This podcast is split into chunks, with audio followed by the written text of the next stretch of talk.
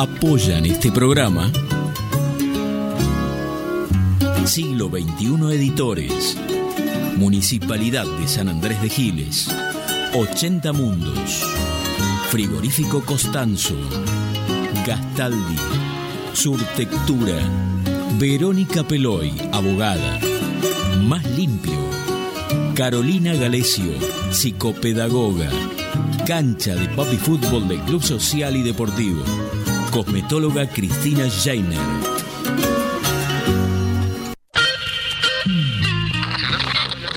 Nuestro país tiene todavía muchas cuestiones para resolver. ¿Por qué? Porque el sistema está dividido. Hoy podemos plantear que una cultura superior, basada en la solidaridad y la colaboración, y no en el dominio y la explotación. El ser humano es un animal que ha roto con la animalidad. Es un animal antianimal. Es nuestra confianza en nosotros lo que incrementa nuestra fe en los grandes valores de la humanidad y en la certeza de que esos valores tendrán que prevalecer, no podrán ser destruidos. Ayer estuvo el diablo aquí.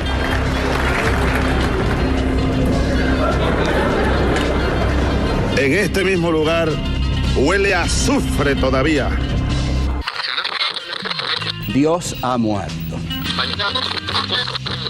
A medida que me admiro más, encuentro que soy una real catástrofe. Yo diría que están muy gozoso que haya millonarios en un país como que haya mendigos. Además, los mendigos son la condición necesaria para los millonarios y viceversa, ¿no? En principio, lo importante que es para este tipo de temas que todos opinamos alegremente, tener opiniones un poco más fundamentadas. Ya nadie necesita un DJ. Ya con los programas que hay en la computadora y todo eso. Una de las cosas que dijiste me parece muy acertada, aventurero, porque yo creo que esta vida es una saga, es una gran aventura y hace falta mucho valor para vivirla profundamente, o si no me quedo quieto en una esquina, me caso con la primera que conozco, me hago solamente de un club de fútbol, voto siempre a la derecha o a la izquierda y se acabó. ¡La puta! ¡Que vale la pena estar vivo! Bienvenidos a Estado Beta. ¡Seamos libres! ¡Que lo demás no importa nada!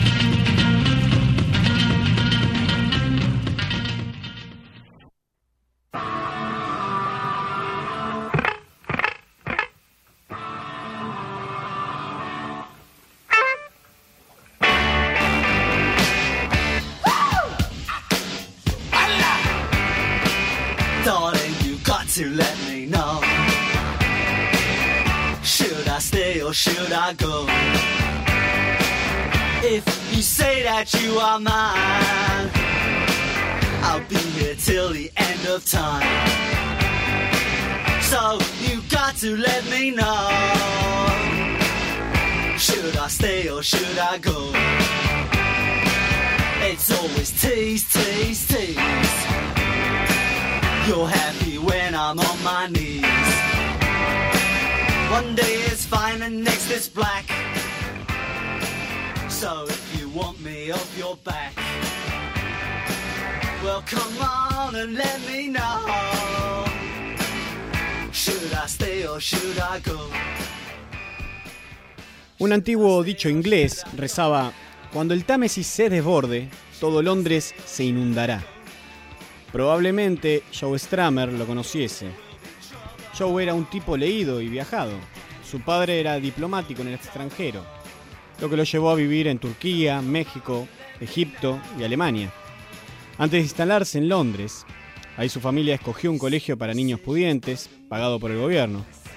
Stramer siempre fue un devorador de noticias y libros, un pensador ávido de información.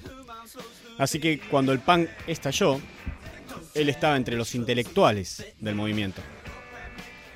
Junto con los Sex Pistols, The Clash fueron la otra punta de lanza del punk británico.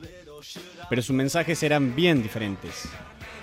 Los primeros predicaban el no hay futuro. La rabia que hervía en su cantante Johnny Rotten se transformaba en una de las letras anti todo. En la mentalidad de Stramer, el futuro no estaba escrito. Había cosas que se podía cambiar y mejorar. También había rabia en su interior, pero esta se transformaba en textos con mensaje social. Siempre se ha dicho que el punk murió cuando The Clash ficharon por la multinacional CBS. Pero los Pistols habían fichado antes con EMI y nadie dijo nada. Es cuestión de mensajes. Los Pistols no iban con nadie, así que podían acostarse con quien fuese. The Clash se rebelaba contra el sistema imperialista y opresor. No podían trabajar para el enemigo. Esa fue la eterna lucha entre Stramer. El éxito y los parabienes que esto conlleva dinamitaban su mensaje. La clase domina- dominante era el adversario a combatir. Pero ¿cómo iba el grupo a renunciar a las limusinas y hoteles de lujo? El cantante consiguió que el álbum doble, London Calling, se vendiese a precio de disco individual, pero fue una victoria mínima. Igual, ocurrió con la canción que daba título a este trabajo. Una de las letras más demoledoras se convertía en su mayor triunfo de ventas. Esta canción acabaría como uno de los temas más conocidos y comerciales de los Clash. No tanto como el Should I Stay o Should I Go, pero sí que es mucho más representativo de la banda y del punk que representó. Seguramente sea una de las canciones más emblemáticas de Inglaterra. De hecho, parece que los americanos la incluyen en cada película en la que se quieren referir a algo británico. This is London Calling. La frase provenía de las primeras palabras con las que comenzaban las comunicaciones que radiaban la emisora BBC sobre el territorio ocupado por los nazis en la Segunda Guerra Mundial. Una música épica, perfecta para la batalla. Envolvían una letra apocalíptica.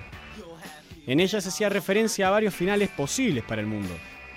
Una nueva glaciación, el calentamiento global, las guerras o la inanición. Stramer salpimentaba las estrofas con noticias que extraía de esos periódicos que devoraba. La referencia al error nuclear señalaba un peligroso accidente atómico ocurrido en Pensilvania ese año. Pero había algo más detrás, una llamada de advertencia. No los mires, recuerden cómo la Beatlemanía mordió el polvo. Porque Joe no quería que su grupo estuviese en un pedestal, que fuese el espejo en que otros se reflejan. The Clash ya no era un ejemplo a seguir, el punk ya no lo era. Había sido ingerido, exprimido y regurgitado por la industria. Los jóvenes necesitaban encontrar un nuevo movimiento para mantener vivos los mensajes. London Calling puso el listón más alto en su carrera, eso es cierto, pero también fue una elegía que marcó el comienzo del fin. Londres se hunde y yo vivo junto al río, decía Stramer en la letra. Pero no tengo miedo, añadió. El cantante no nos engañaba. Por aquel entonces Stramer ya vivía en un buen apartamento de una gran torre y ya era un piso alto. Si el Támesis se desbordaba, él no tenía de qué preocuparse.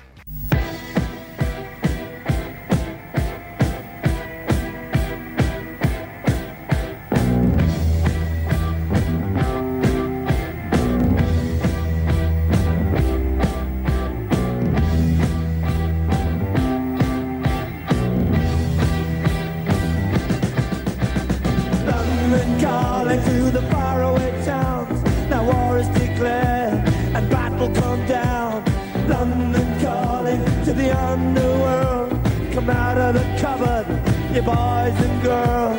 London calling, now don't look to us. Phony Beatlemania has bitten the dust. London calling, see we ain't got no swing except for the rain and the truncheon thing.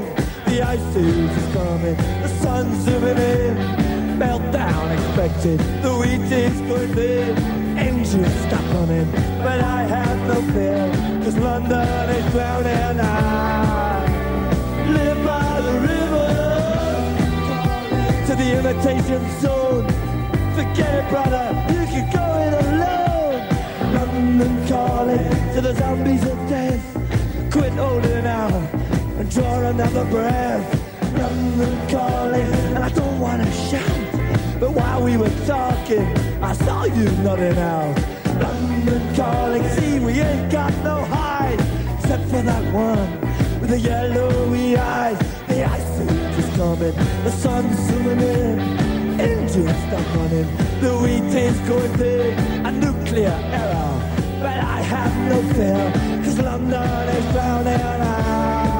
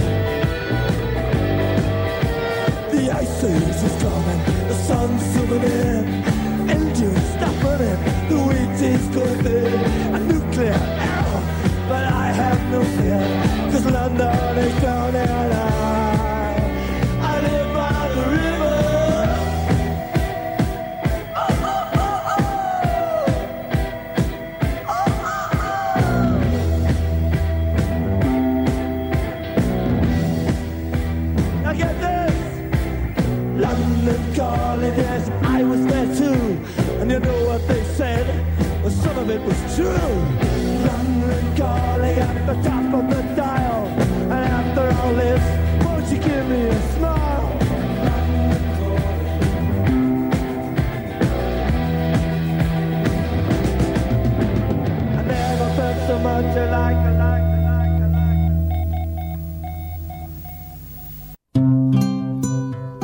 Lo que yo creo que hay que desafiar es la imaginación, porque en América Latina lo que nos ha estado pasando, me parece a mí, hay una crisis de la imaginación, no solo en América Latina, yo creo que a nivel general, como que las ideologías nos metieron en unas camisas de fuerza y como que no logramos salir de esas camisas de fuerza.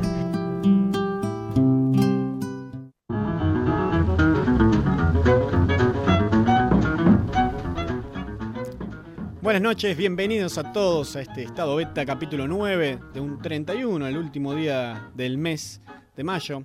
Un mes movido que hemos tenido muchos eventos, ha acontecido muchas cosas, así que se despide el mes.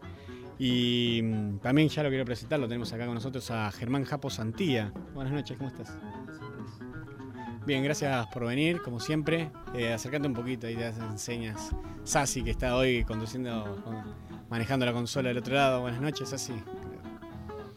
Eh, y Emi, como siempre, también ahí con todo. Tableta, teléfono, mirando todo y siguiendo, orquestando todo. Eh, así que le damos la bienvenida a este programa, el capítulo 9, como les decía, un programa que tenemos un poco de todo. Germán, ¿qué nos trajiste hoy? ¿Qué vamos a estar hablando? Vamos a hablar de hierbas medicinales o fitoterapia. Mirá. Bueno, en medicinales entran muchas, me imagino. Bueno, en la portada del día de la fecha pusimos ahí uno romero, hay un par de cosas, ¿no? Pero Hay miles, por eso es amplio el tema. Es muy realmente. amplio. Eh, así que vamos a estar hablando con Germán un ratito, ya vamos a estar hablando con vos. Y también lo tenemos eh, hoy, una, vamos a estar charlando, una entrevista eh, con Pablo Marchetti. Pablo, quien es periodista, poeta, músico, artista en cierta forma.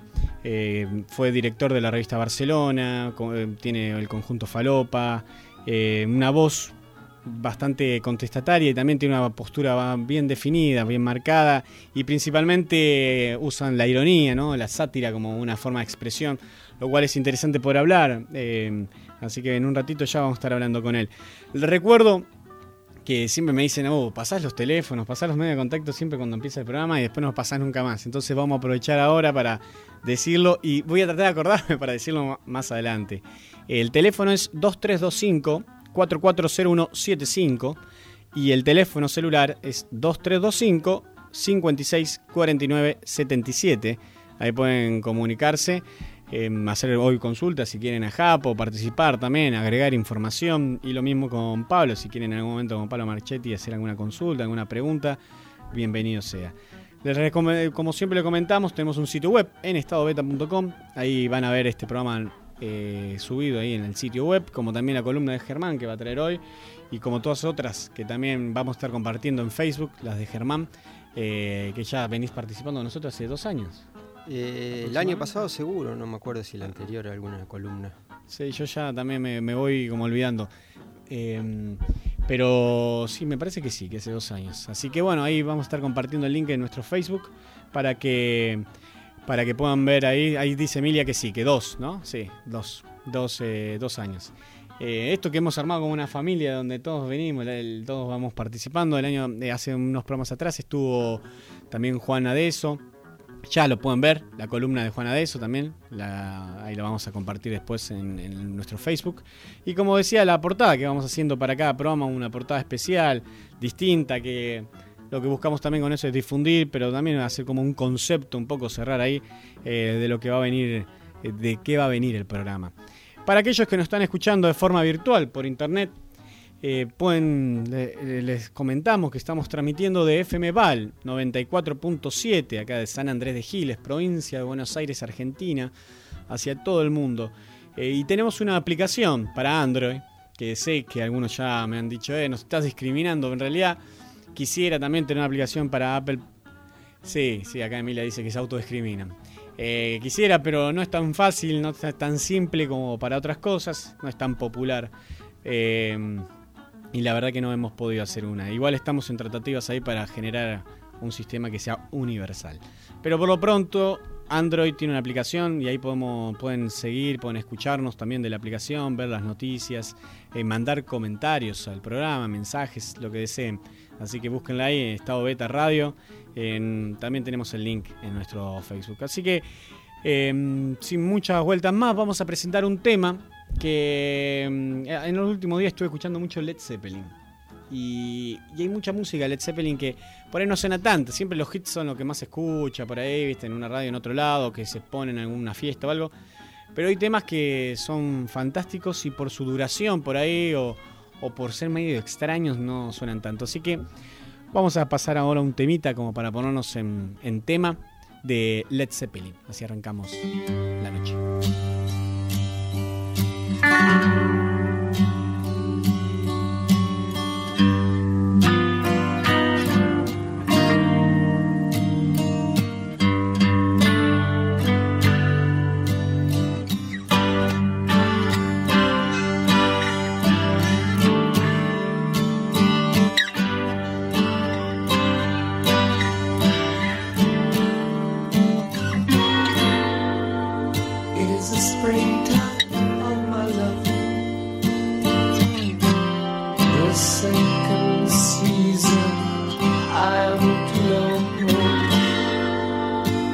The sunlight in my growing. So little warmth I felt before. It isn't hard to feel me glow. I watch the fire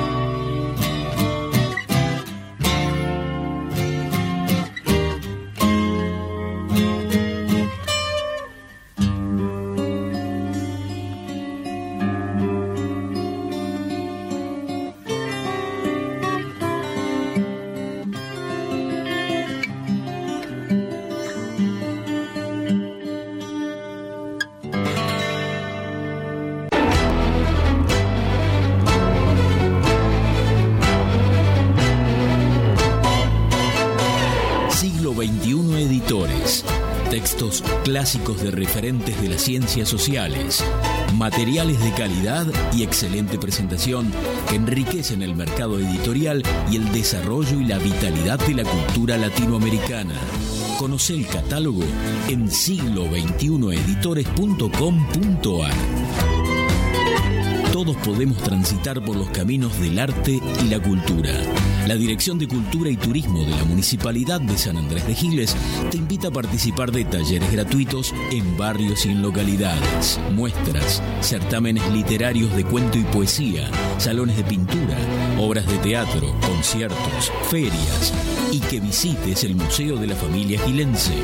Acércate al Centro Municipal de Cultura en Rivadavia 752 o al Complejo Municipal Museográfico y Cultural Mitre y 25 de Mayo.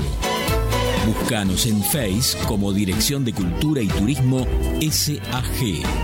Sintiendo tu pulso, caminamos con vos. 80 Mundos, agencia de viajes. Somos una pequeña empresa que desde 1996 trabajamos en la promoción de viajes y turismo, generando y valorando la confianza con nuestros clientes. Nuestra casa central está ubicada en San Andrés de Giles, en Alcina 432, teléfono 02325 440741. También estamos en San Antonio de Areco y en Capital Federal. Visita nuestro sitio www.80mundos.tour.ar y conoce nuestras propuestas. 80 Mundos, agencia de viajes. Frigorífico Constanzo, verdaderamente del campo a su mesa. Tenemos los mejores cortes de cerdo, lechón, cordero, chivito y todos los productos de granja. Visita nuestros locales en San Andrés de Giles, Rivadavia y Suero, en Mercedes, Avenida 17 entre 26 y 28, en Luján, Avenida Carlos Pellegrini 1371.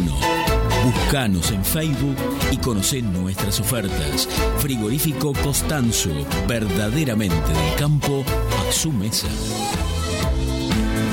Gastaldi, todo para el campo y la construcción. Somos una empresa familiar con 45 años de experiencia aportando calidad, diseño y servicio. Visita nuestro sitio en www.egastaldi.com.ar. Contactanos a los teléfonos 02325 44 36 75. Experiencia, asesoramiento integral, personal capacitado, envíos a domicilio, el mejor precio y calidad del mercado. Gastaldi, Campo y Construcción. Surtectura Estudio de Arquitectura. Te acompañamos en la búsqueda de las diferentes maneras de vivir tu lugar en continuo diseño de tus propias formas. Conocenos en surtectura.com.ar. Teléfono 02325 40 54 10 o visítanos en Chacabuco 554 San Andrés de Giles, provincia de Buenos Aires, Argentina. Surtectura Estudio. La arquitectura como un sendero compartido para la construcción de lugares. Verónica Peloy, abogada, civil, familia, sucesiones, daños, comercial, sociedades. Días y horarios de atención, lunes, miércoles y viernes, de 17.30 a 20 en Sarmiento 221.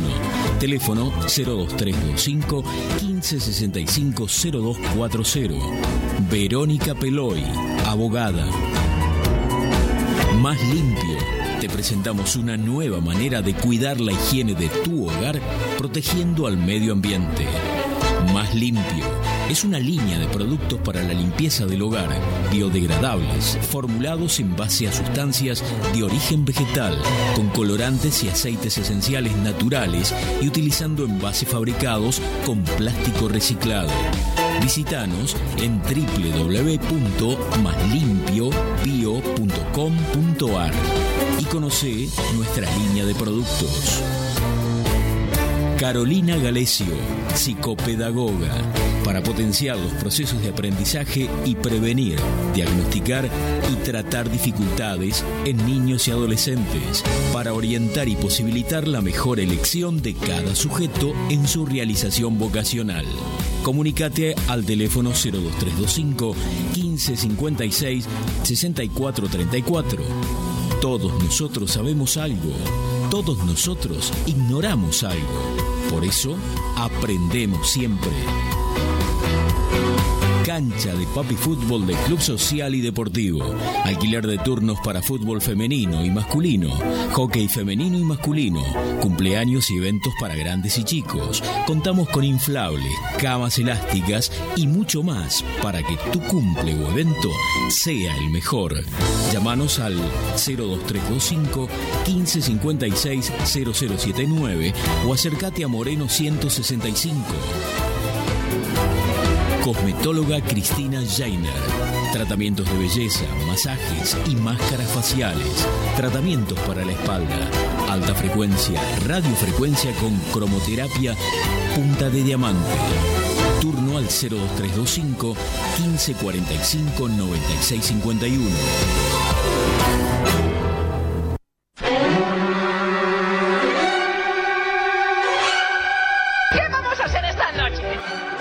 Mismo que hacemos todas las noches, Pinky. Tratar de conquistar al mundo.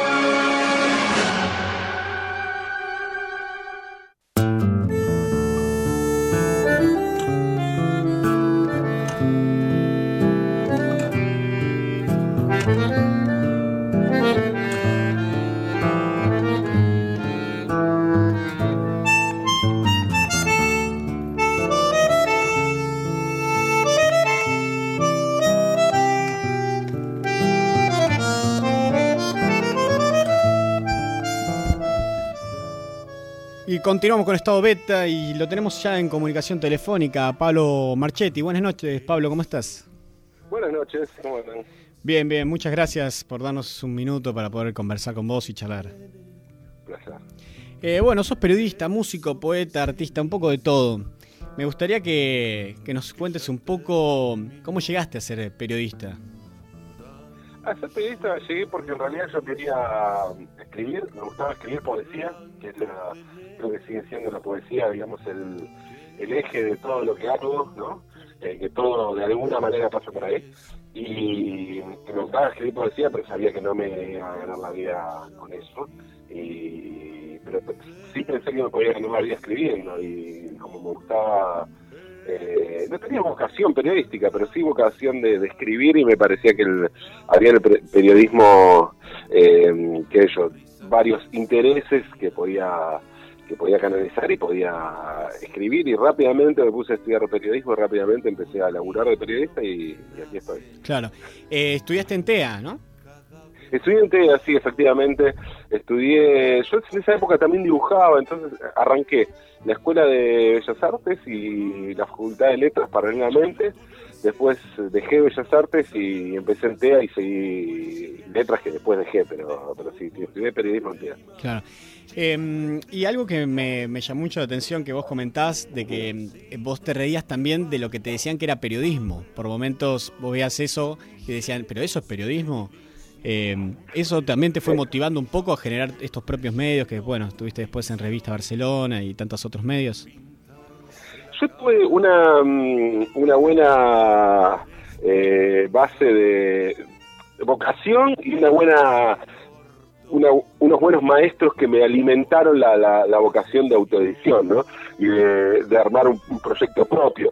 Yo creo que mi, más allá de una pasantía en perfil, un par de laburos así eh, menores, mi primer laburo importante fue en la revista La Maga, y la revista La Maga la editó TEA, pero era un medio chico donde estábamos eh, éramos todos pibes teníamos o sea, 20 entre 22 y 25 años eh, editando, teniendo las las, eh, las responsabilidades grandes de, de editar un medio, ¿no?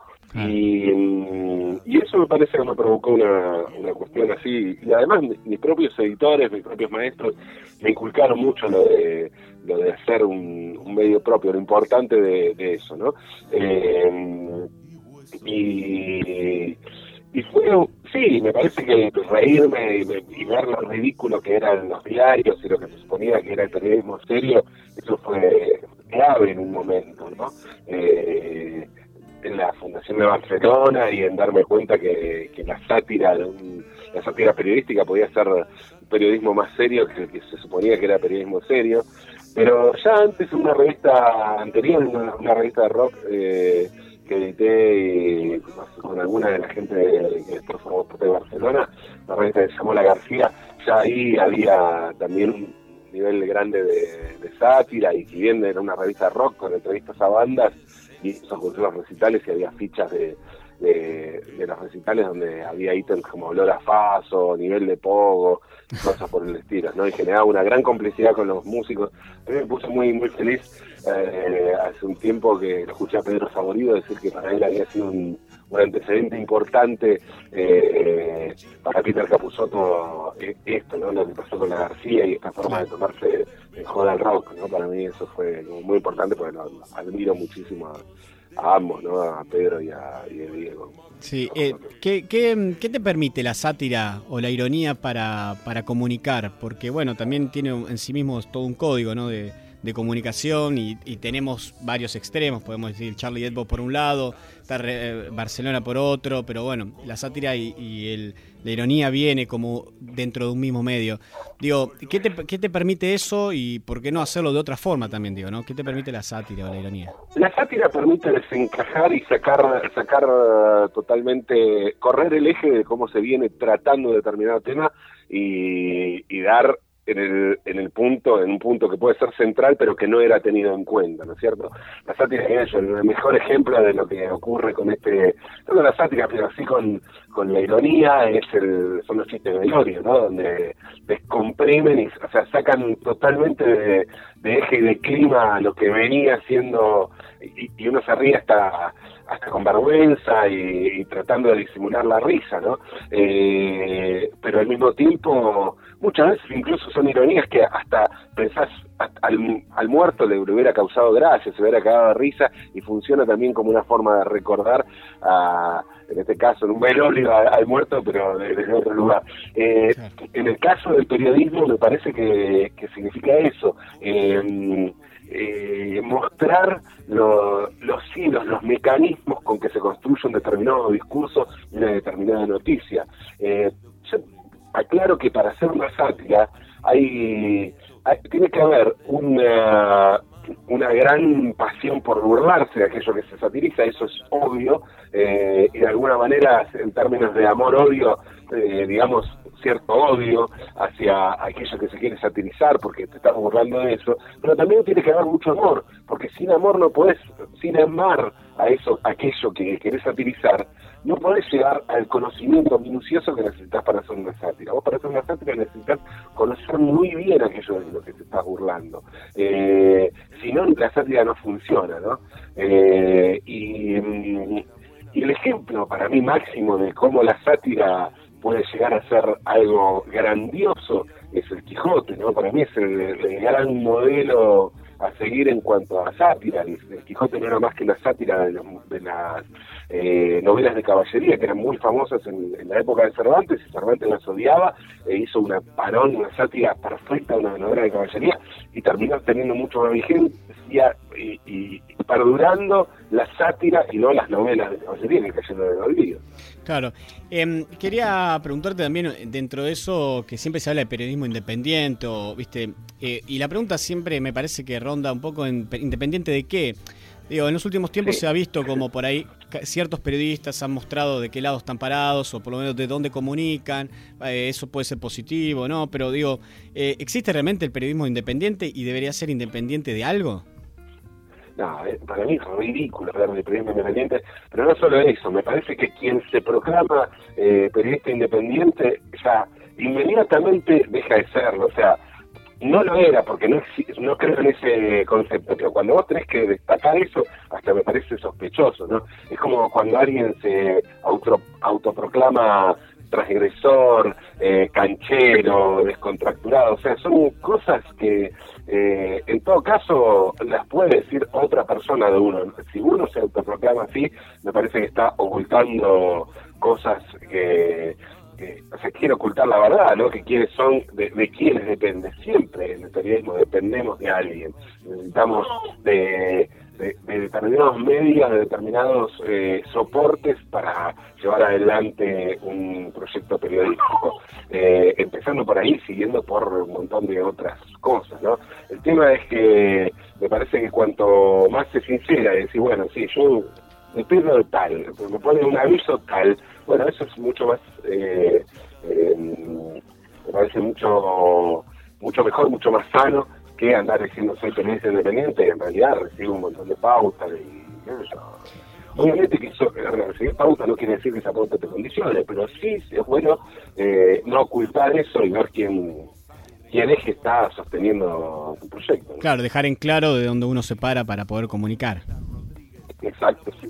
sí a mí me parece buenísimo eso, ¿no? Yo, eh, no creo, a ver, eh, obviamente, bueno, o, hace unos años, estoy hablando también del periodismo militante y todo eso, eh, a mí me parece fantástico que uno se pare en determinado lugar y diga, bueno, voy a defender determinadas causas.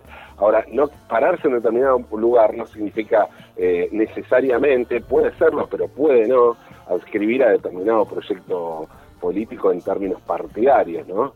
Eh, me parece que, sé yo, en mi caso no, no me siento parado en ningún, ningún lugar partidario, más bien lo contrario, sé yo, eh, me siento sí eh, parado en determinados lugares de, de defender determinadas causas que me parece que tienen que ver, o sea, tienen como denominador común eh, pa- pararme siempre no del lado de, de los poderosos, sino de quienes sufren los abusos del poder, ¿no? Por eso, que yo, a la hora de satirizar, y sí, me, me gusta más satirizar el poder que sat- satirizar, no me gusta satirizar a, a quienes sufren las consecuencias del abuso del poder. Sí, em, ah, yo te he leído en varias veces y te he escuchado decir que se toma demasiado en serio por ahí el, al perio- el periodismo en realidad y también has hablado de Clarín en puntual, pero em, ¿crees que ahí también hay un, todo un trabajo que hay que hacer en la sociedad y que nos está faltando por ahí de, de poder romper ese molde y empezar a hacer un poco, informarnos más propiamente nosotros, de investigar y eso? ¿O es ahí crees que es como un modelo viejo, el periodismo en sí tiene que generar un cambio? A ver, eh, yo creo que el periodismo está generando un cambio profundo. Eh, me parece que hay muchísima más gente que se vuelca a, a- a informar de alguna manera, a comunicar de, de- de modos que terminan siendo periodísticos, pero que no tiene que ver con, con el periodismo clásico. Creo que, por ejemplo, el valor de la primicia es algo que ya no existe. O sea, es algo que existe, eso, pero se maneja en redes sociales. O sea, no necesito ni siquiera mirar un medio para, para, para enterarme de una determinada primicia, ¿no? De la noticia. Me parece que lo que, lo que hay es como decodificar y, y que que armar, que se va armando como, como análisis y como respuesta a esas a esas eh, primicias, ¿no es cierto? Eh, sí, en ese sentido creo que, que hay un modelo clásico de, periodismo que, que no existe más y que permanentemente se trata de, de inventar eh, determinadas determinados intereses, determinadas discusiones, ¿no? Eh, que eso yo veo, o sea, que existan eh, la cantidad de horas que existen eh, para programas de fútbol, por ejemplo, cuando, qué sé lo que duran los partidos, ¿no? 90 minutos y algunas X cantidad de partidos, o sea, eh, me parece que está multiplicado por, no sé, por bien, no saqué la cuenta, pero la cantidad de cosas que vemos cotidianamente de, de fútbol, y bueno, hace que es imposible sostener ese, esa, esas usinas de, de generación de noticias y de, y de contenidos periodísticos sin vender humo, digamos, sin vender humo, sin, no sé si mentir, pero magnificar cosas que en realidad son pavadas, ¿viste? Estar pendiente de cosas que, bueno, hay que esperar a ver si sí o no, y en, y en, eh, en esa espera se generan cosas con potencial o con condicional, diciendo, bueno, sería de tal manera, eso, la, la avidez eh, por, eh, por tener que generar noticias de algo, sacarle jugo a las piedras, ¿no? Eh, hace que, que, que se invente mucho y que se, Sí. se cosas que no no tienen sentido. Sí, em, también uno siempre por ahí pone en crisis principalmente o, o en jaque, ¿no? En la, en la situación de observar al periodismo, pero nos olvidamos de la publicidad, ¿no? Que es lo que permite eso y, y por ahí más en la televisiva eh, deberíamos también revisar un poco los conceptos que maneja y la publicidad en sí que se está haciendo y lo que está comunicando. Sí, pero la publicidad es, eh, es engañosa de por sí. Me parece que lo que tendríamos que ver es qué estamos consumiendo nosotros y por qué. O sea, darle importancia a lo que dice una publicidad en la televisión me parece, eh, otra vez, magnificar las cosas cuando podría ser mucho más sano no darle bola, apagar la tele y, dejar solo ese medio que, que nos parece una pavada.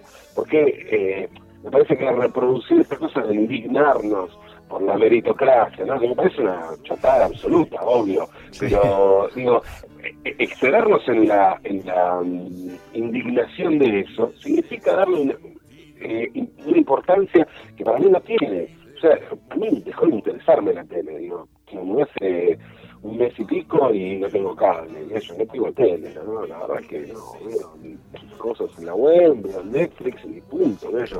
Eh, y me voy a, y bueno, me voy a, un, a un bar a ver los partidos, que eso, a la casa de un amigo a ver un partido, que, que creo que es lo único que me interesa de la, de la televisión. Eh, ya está, o sea, no, no, le, no le doy bola, me parece que tenemos que hacernos cargo en cuanto alimentamos estos medios eh, indignándonos internet, diciendo la televisión es una chotada y Tinelli es una cagada, y bueno, no, construyamos a Tinelli, obviemos a Tinelli, vayamos por otro camino, punto. Ya está. Eh, me pasa eso, ¿no? Sí, eh, y por eso también tenés un conjunto Falopa, ¿no? Que se llama Conjunto Falopa, que armaste más Conjunto o menos Falopa, sí. sí, 2009. Ya tienen cuatro discos. Y, y pasan, que eso me llamó la atención, ¿no? Del tango que, que estamos escuchando de fondo, un tema de- del, del primer disco de ustedes. eh, y pasan del tango hasta el punk, han llegado. De hecho, tiene una versión de un tema de Flema hermoso. Eh, sí, ¿cómo ahí también encontraste un nivel para poder expresar y decir también, ¿no? Y, plantear a través de la música. Sí, yo creo que me estoy alejando cada vez más del periodismo, ¿no? Y lo que hago en los medios es cada vez menos periodístico, tiene un formato más literario o, o de otro tipo de comunicación. Siempre en todo lo que hago está presente tanto el arte como la comunicación. Me parece que son dos cosas, el qué y el cómo, ¿no? Eh, Decir las cosas. Y, y en el caso de Falopa, me, me parece, me gusta mucho este cruce eh, punk, como vos bien decías, ¿no? Yo creo que es una banda con, una impronta punk grande.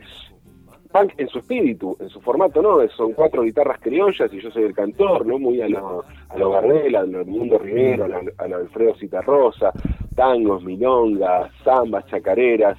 Pero claro, todos temas propios y con una, una impronta punk en el sentido de contar historias urbanas contemporáneas, ¿no? Y que aparte todos estos ritmos no están tocados eh, a lo campero, sino cómo llega, con el matiz que llegan estos ritmos a, a una ciudad como Buenos Aires, ¿no?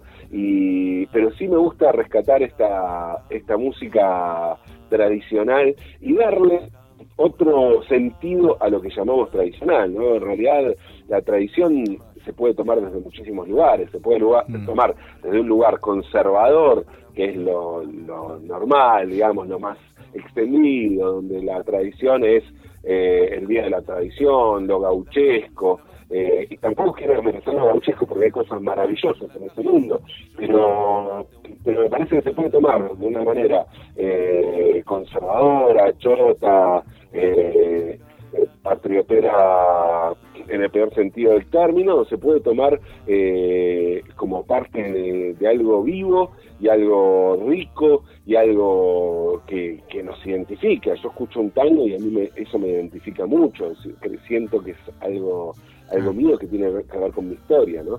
Y, y por ahí pasa ese, ese, ese darle otro sentido a lo, a lo tradicional, ¿no? Sí, em, yo en todo, en todo lo que haces noto esto de, de poner en jaque la palabra también, ¿no? De poner en revisión la palabra, de darle otro significado, sacarle contexto. Em, es algo que lo practicás continuamente. Digo, en eso encontrás ya el arte en sí mismo, ese arte que vos buscás, poder poner una palabra y darle otro sentido. Bueno, yo por eso te decía que, que todo comenzó con la poesía. Para mí sigue siendo el, el eje de, de lo que hago, ¿no? La poesía tiene mucho de, de eso, de, de buscar la palabra en su, en su forma más cruda, más desnuda, eh, donde se pone en juego la, la dimensión musical y, y plástica, ¿no? De, la palabra. Eh, me gusta a partir de eso eh, resignificar lo que creemos que es un eh, que es sentido común, bueno, de- de- desmenuzarlo, eh, desarmarlo y ver que el sentido común es una construcción social y política, no es una construcción, y bueno, eh, social y política, y obviamente que, que esa relación de poder se construya a, a partir de, a través del lenguaje, pero pero no es una cosa dada, ¿viste? No es una cosa que Sí, llega claro. divina del cielo y se impone, se impone así sola, sino que hay una construcción de, de poder. Bueno, me gusta desarmar ese tipo de, de construcciones, ¿no? Desde lo periodístico eh, y, desde lo comunicacional, desde los medios, trato de hacer eso, y desde lo artístico también, por eso te hablaba de esta resignificación que para mí tiene el término tradicional, y hacerme cargo de que formamos parte, formo parte de una tradición, pero bueno, y, y mi tradición tiene que ver con eh, eso, Rosa y de Clash, qué sé yo, eh, y que pueden convivir perfectamente esos mundos, ¿no? Sí, eh, estás también ahora lanzando un libro que se llama Pensamientos Incómodos. Sí, exactamente. Sacó un libro, eh, Pensamientos Incómodos, es una serie de artículos, es mi primer libro de, prosa, digamos, ¿no? Y que hice solo, eh, no colectivo y de prosa, ¿no? Había eh, editado dos libros de, poesía hasta este momento y mm, fue un es una serie de artículos que yo escribí y publiqué en distintos medios pero siempre eh, fueron escritos en función de hacer un libro ¿no? en función de este tema surgió porque bueno me pidieron una vuelta de una revista literaria que se llamaba La Mujer de mi vida eh, la revista era temática e hicieron un número sobre pensamientos incómodos y me pidieron un, un texto y yo escribí un texto en primera persona sobre el incesto y mm, y no me lo publicaron porque dijeron que era muy incómodo, ¿no? Entonces, bueno, a partir de ahí me puse a pensar una vez más, ¿no? En esta cosa de, la incomodidad, de, eh, de, darle otro sentido a, la, las palabras, todo esto que estuvimos hablando, eh, bueno, se hizo un poco carne en, este, en esta negación, digamos, aparte de una revista literaria, ¿no? No es que fue en el diario La Nación que que me no sé, censurar, me iba a decir, me parece una palabra muy siglo XX, la censura me parece raro, pero bueno.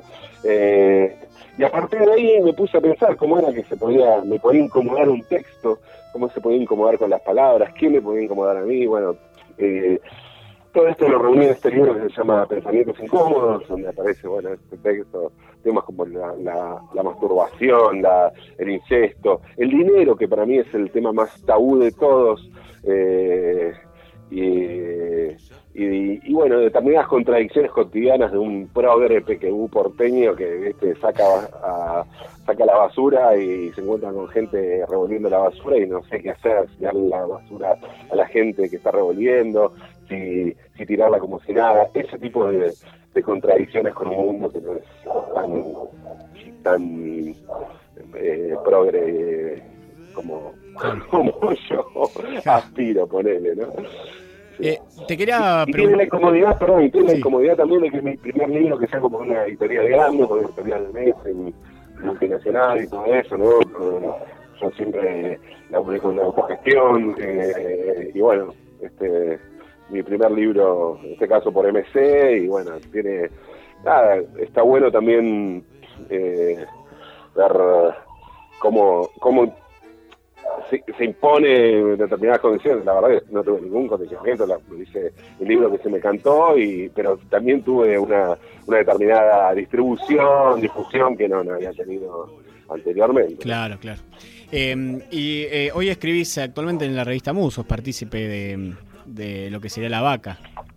Exactamente, soy parte de la cooperativa hace tiempo que escribo eh, primero empecé periódicamente, cada tanto, después empecé a tener una, hace unos años ya escribir una columna, y desde el año pasado formo parte de la cooperativa que edita la revista MU, que hace el sitio lavaca.org, que tiene el bar eh, Mu.encuentros. Para mí es en, estos momentos el mejor proyecto periodístico que hay en Argentina y, y tengo así, así como está comandado por dos de mis faros referentes absolutos como son Claudio Acuña y Sergio Tiene, tiene una, podemos decir que tiene una propia agenda la vaca, ¿no? Que, que lleva adelante mm, su, propia mirada, instaura temas, eh, da comunicación que, que en otros lados no sale. Totalmente, sí, sí, sí. Y lo que pasa es que a veces esos temas que parecen marginales se vuelven centrales. Eso, como pasó, eso, la frase ni una menos la, la, inventó Claudia Cunha, ¿no? Y entonces, eh, eso, y ese era un tema, eh, de, la violencia machista, la violencia hacia las mujeres, era un tema que era de agenda cotidiana en y eso en un momento era marginal hasta que deja de ser marginal y se transforma en un en un tema central, ¿no? Lo que va a ser la marcha del, viernes seguramente va a ser eh, masiva, como la, fue, como fue el año pasado. Entonces hay temas, ¿no? Como el de la, el modelo agroexportador, el glifosato, la minería, La minería. eh, cielo abierto, que ellos, cosas que suenan marginales hasta que dejan de serlo, pero en realidad no son marginales, son centrales, solo que se marginalizan en el discurso oficial de los medios, ¿no? Y volvemos otra vez a lo, Sí, sí, a lo, a lo que se impone como discurso, ¿no? Claro, sí, el status quo también, ¿no? Eh, y para, bueno, más o menos para cerrar, quería, quería preguntarte cómo, cómo ves, ya que hay un Democracy Sprint que ahora está pasando un movimiento bastante interesante de Noam Chomsky y otros más que están llevando adelante en Estados Unidos, eh, que un poco el lema es eh, ir hacia los congresos, ¿no? pidiendo más democracia y participación ciudadana. Eh, ¿Cómo ves los próximos años, y viendo que en Argentina hubo un cambio rotundo de una política a otra? Eh, ¿Qué te parece que va a acontecer o, cómo va a llegar esto en la sociedad en los próximos meses, años? Obviamente te estoy pidiendo que imagines, ¿no? Porque no sabemos bien qué va a ocurrir, pero... Uf, qué sé yo, eh, yo no veo, o sea, ve- veo sí, evidentemente un cambio, pero pero me parece que había una, hay, estamos viviendo también algunas consecuencias de, de cosas que, que se, que se presagiaban de alguna manera y, y se preparó de alguna manera el terreno para, para esto, ¿no? O sea, no, no, no, me parece muy inocente esto de decir, ah, vinieron unos malos de afuera, ¿no? Es, como esto, lo que hablaba antes de la tele, ¿no? Eh, vinieron unos malos de afuera y nos sacaron del lugar hermoso en que estábamos. Bueno, me parece que una construcción de, de, de llegar a esto. Obviamente no escribo para nada con, con lo que con lo que con la política actual de este gobierno en absoluto, pero pero me parece muy inocente pensar que, que no que esto salió de la nada y que no se preparó de alguna manera y no se no se profundizó en cosas que, que, discursivamente estaban planteadas pero en los hechos no no se no se llevaron adelante no o sea se, que no se avanzaron en leyes eh, que, que deberían haberse eh, Claro, como la, la de medios. Claro, que, que terminó siendo una cosa más clientelar, ¿no? De, de decir, bueno, bien, es una cosa de este gobierno y después mañana no sé qué va a pasar, en vez de promulgar leyes. Eso me parece que, que hay que hacer una. No sé, estaría bueno que, que hubiera una fuerte autocrítica también Claro. de por qué se, se generó esto, ¿no? Como el último Eh, álbum de, de ustedes, Autocrítica se llama. Autocrítica, exactamente. Todo era para pasar el chivo del, del disco de Falopa, nada más que por eso. Pero te lo tiré yo. Gracias. Eh, bueno, Pablo, ha sido un placer eh, hablar con vos, eh, así que muy contentos por eso y ahora vamos a justamente pasar un tema de, de ese álbum de autocrítica. Perfecto. Eh, un placer, un placer, la verdad la pasé muy bien. Mando un abrazo. Igualmente, un abrazo para vos. Gracias, Pablo. Chao, chao.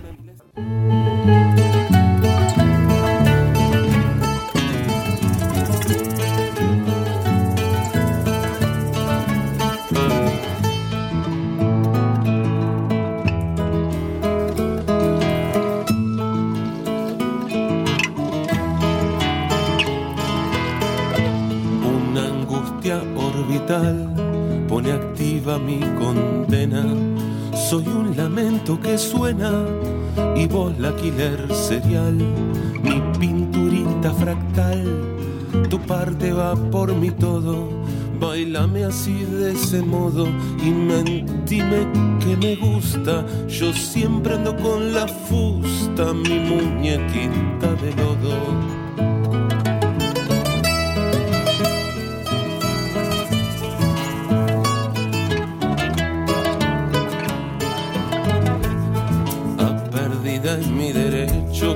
Como el sino del Estado. Yo me cago en lo privado, no sé qué sacar provecho de tan torcido derecho y de tan vivo almagil, de tan despacio a mil, de tanta desgracia suerte. Es la impronta del más fuerte que perdí en un vodevil.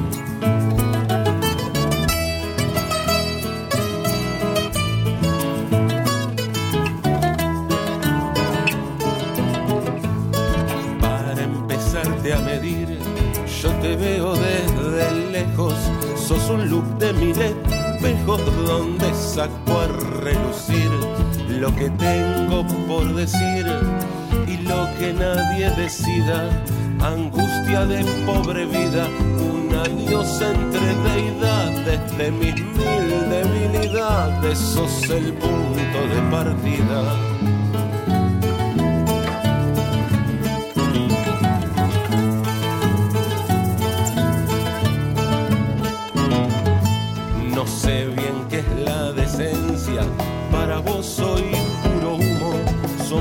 Bajo consumo, ya no más incandescencia, en el filo de la ausencia.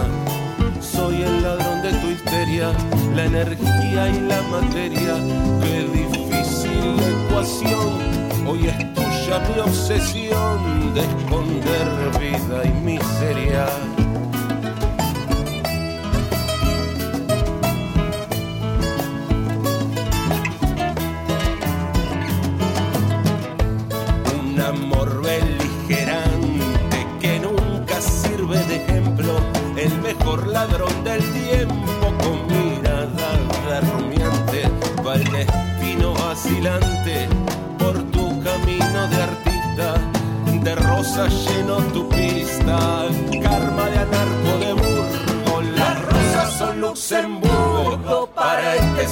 Anarquista.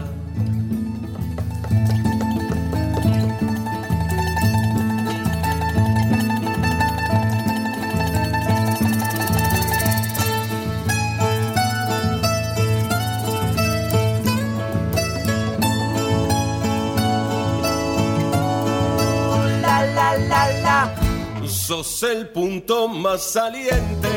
Mi pinturita fractal,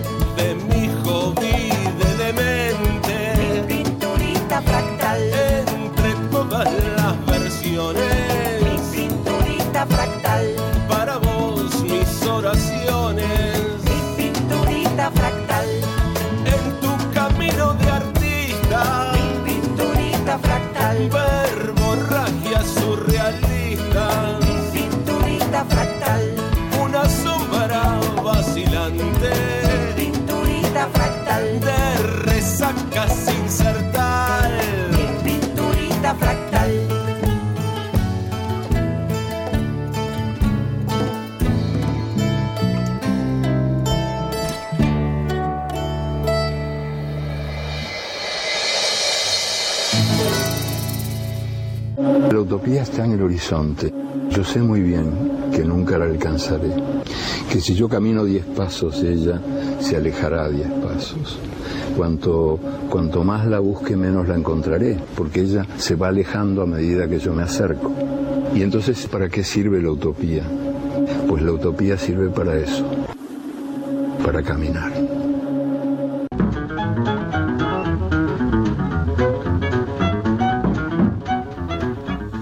Continuamos con Estado Beta. Y ahora es el turno de ponernos a hablar un poco con Germán Japo Santía. ¿Cómo estás? Gracias por venir, como reitero la invitación. Bueno, gracias a ustedes.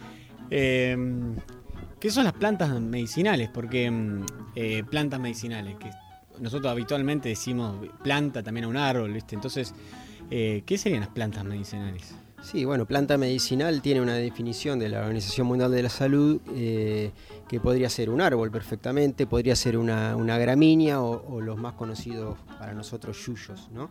En el sentido de que se definiría como medicinal aquella planta o vegetal, mejor dicho, que tiene eh, alguna parte o algún órgano que tiene alguna aplicación en, terapéutica, ¿no? Sea para aliviar síntomas o para curarlos o para eh, aminorarlos. Claro, y por planta, ¿qué vendría a ser? La definición, digamos, correcta sería de planta medicinal es eh, cualquier planta que posea eh, uno o más órganos que contenga sustancias para, con finalidad terapéutica.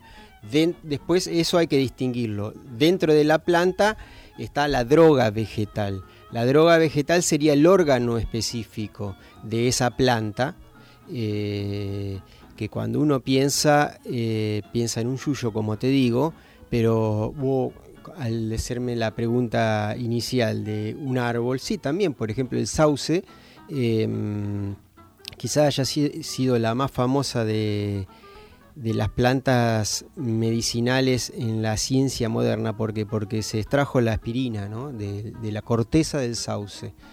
La aspirina. La aspirina, sí. el un laboratorio alemán, no me acuerdo cuál de ellos, de los conocidos, eh, la primera síntesis eh, orgánica de medicamentos. O sea, la, la farmacia actual, digamos, la, farmacia, la farmacotecnia moderna, nace en- principalmente en Alemania, donde eran los, los genios de la química, ¿no? Estamos hablando de mediados de 1800 y antes también.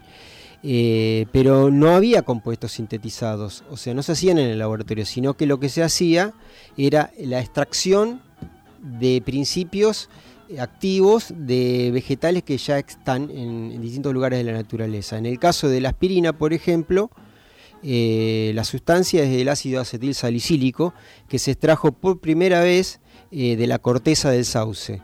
Y posteriormente, ya muchos años después, eh, al, al poder hacer eh, el análisis eh, molecular de esa sustancia, pudieron sintetizarlo en el laboratorio. O sea, hoy por hoy la aspirina Claro. que compramos, eh, sea de cualquier marca, está hecha en un, en un laboratorio, ¿no es cierto? Pero no tiene ninguna eh, distinción química de la extraída de la corteza del Claro, sauce. es lo que se dice, se sintetizó el componente no vegetal, se hizo, se pudo hacer en laboratorio, replicarlo. en Una cosa es aislar, cuando se, para hablar con propiedad, cuando se extrae directamente de la planta, se aisló tal componente y después, es- después eh, lo que pretenden, con fines eh, generalmente económicos, es eh, sintetizarlo. ¿no?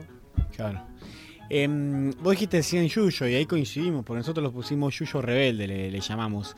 Que, que si uno se pone a pensar la- lo que sería el, el- la margarita, me sale ahora el chamomil, la manzanilla. La manzanilla. Viene ahí, chamomil. me sale.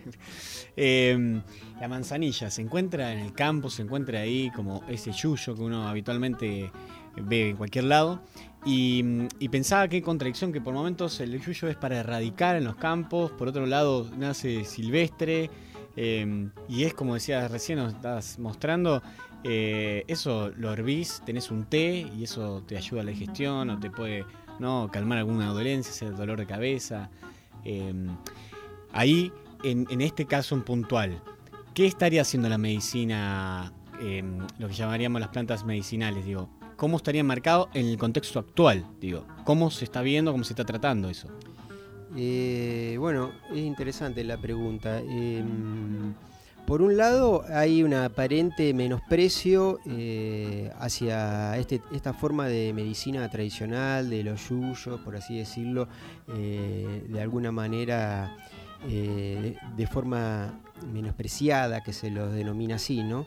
Pero eh, la realidad es que los grandes laboratorios del mundo están haciendo una inversión fabulosa en la búsqueda de moléculas del mundo natural, ¿no? Porque ellos ya tienen en claro de, mm, que por empezar hay miles de sustancias que aún no fueron descubiertas y por otro lado, eh, uno de los beneficios de este tipo de sustancias es que tienen muy baja toxicidad. Eh, y han sido aprobadas en gran medida por las culturas. Entonces tienen un, un- un ensayo de campo, por así decirlo, de miles de años, eh, Sí, sin ya- efecto secundario, a- que es la gran diferencia con las nuevas moléculas de síntesis, que quizás eh, muchas veces prometen soluciones casi milagrosas para distintos tipos de enfermedades, pero después descubren que eh, los efectos secundarios son casi tan graves como, como la enfermedad que se pretendía curar, ¿no? Claro, eh, ahí ya directamente no sé si te referís a eso, pero por ejemplo el tema del cáncer. Hay medicamentos o tratamientos que son sumamente invasivos y destructivos para el cuerpo humano y en cambio en el caso de la marihuana, por ejemplo, que hablamos en programas pasados sobre la marihuana medicinal y, su uso, para el, por ejemplo, para acompañar a gente que está padeciendo cáncer, eh, no le provoca ningún efecto secundario, por lo menos de esta magnitud, digamos. No, ni hablar. eh, por eso caímos de entrada y de lleno ya en una cuestión política y económica, si se quiere, vinculada al tema. Eh, o sea, eh, los yuyos medicinales, para decirlo así menospreciativamente, en realidad tienen un potencial eh, en medicina, en terapéutica y en economía fabuloso, ¿no? Y vale la pena mm, comentar, por ejemplo, que sin ir más lejos, estamos hablando que el máximo galardón en medicina de la humanidad es el Premio Nobel de Medicina. El último Premio Nobel de Medicina eh, fue entregado a, una farmacóloga china de 84 años que descubrió, eh, en realidad hizo un aislamiento de, de, una droga vegetal a partir de la artemisa, que es el ajenjo, el ajenjo dulce, porque el ajenjo tiene muchas variedades, y mm, todo un estudio que fue subvencionado desde 1967 por el gobierno chino mm. y esta mujer encabezó un equipo donde investigaron más de 2.000 plantas em, este, con potencial uso medicinal y encontraron después de esas 2.000 hicieron una reducción hacia 380 variedades de plantas y de una de ellas descubrieron, eh, estamos en un contexto de 1967 de guerra de Vietnam, donde hubo eh, miles de bajas por malaria, ¿no? Entonces lo que se buscaba era un medicamento para, la malaria, que sigue siendo un problema haya guerra o no en, esa zona del mundo, ¿no?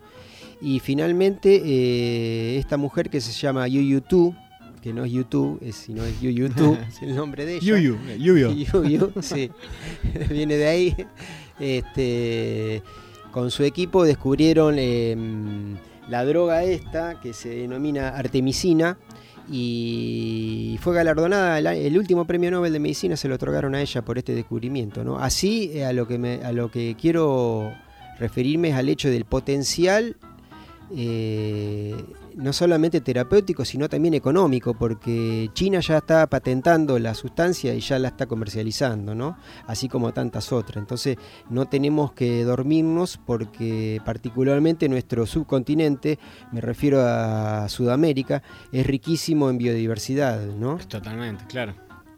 Eh, de hecho me hiciste acordar y que hoy hablamos de, una serie que se llama Chef Table y había un, uno de los de los chefs estaba empezando, que es brasilero, estaba empezando a ir a incursionar al Amazonas por esa variedad y esa riqueza que tiene para usarlo en la comida. Y una de las cosas que denotaba era esto, la variedad de, plantas, de, insectos y demás, bueno, de frutos que son aplicados para, comer o, que están ya arraigados en la cultura, algo que vos estabas diciendo que, es, lo más interesante todo esto en nosotros está, ciertas plantas, ¿no? Este uso que, podemos decir que se lo podemos atribuir a los chamanes o, a los curanderos, ¿no? El, uso, el uso de las plantas medicinales o los calaguayas. Em, en, ese, en ese también, en ese contexto, es llamativo como por ahí la figura de, esta persona, ¿no? El curandero y demás, ha como ido perdiendo lugar en esta sociedad y ganado más protagonismo los médicos, ¿no? Los médicos con el guardapolvo blanquito, eh, cuando por ahí bien, ahora te voy a pedir, ¿no? Que me describas un poco más eh, por ahí qué planta o qué hierba, ¿no? Puede, qué beneficio trae, qué, cómo se puede hacer. Pero digo, era tan simple como agarrar manzanilla, como hablamos recién, hervirla, hacer un té de manzanilla y por ahí curar la indigestión o demás.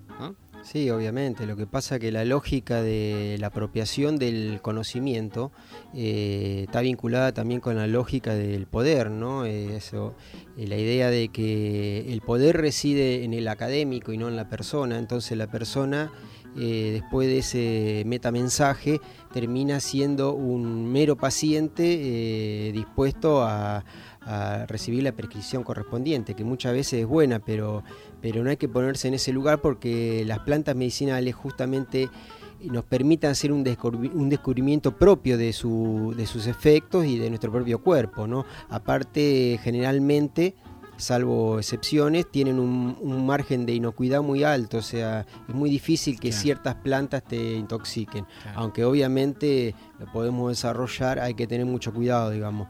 Es, importante resaltar que, algo, que algo sea natural no significa que sea inocuo, ¿no? Eso también es casi una estupidez, digamos, ¿no? Por así decirlo. Se me ocurre en este momento preguntarte el tema de los hongos.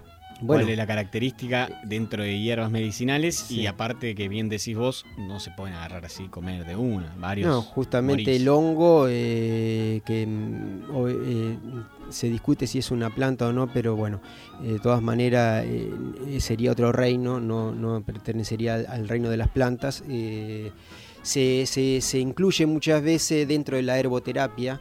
Eh, y en ese caso particular eh, sería mucho más delicado la identificación de, de un hongo eh, para un uso terapéutico. Pero sí hay un montón de plantas silvestres que crecen acá en nuestra zona, nomás como la cicuta o tantas otras que tienen, un, que tienen un poder de toxicidad altísimo y que por eso hay que saberlas identificar.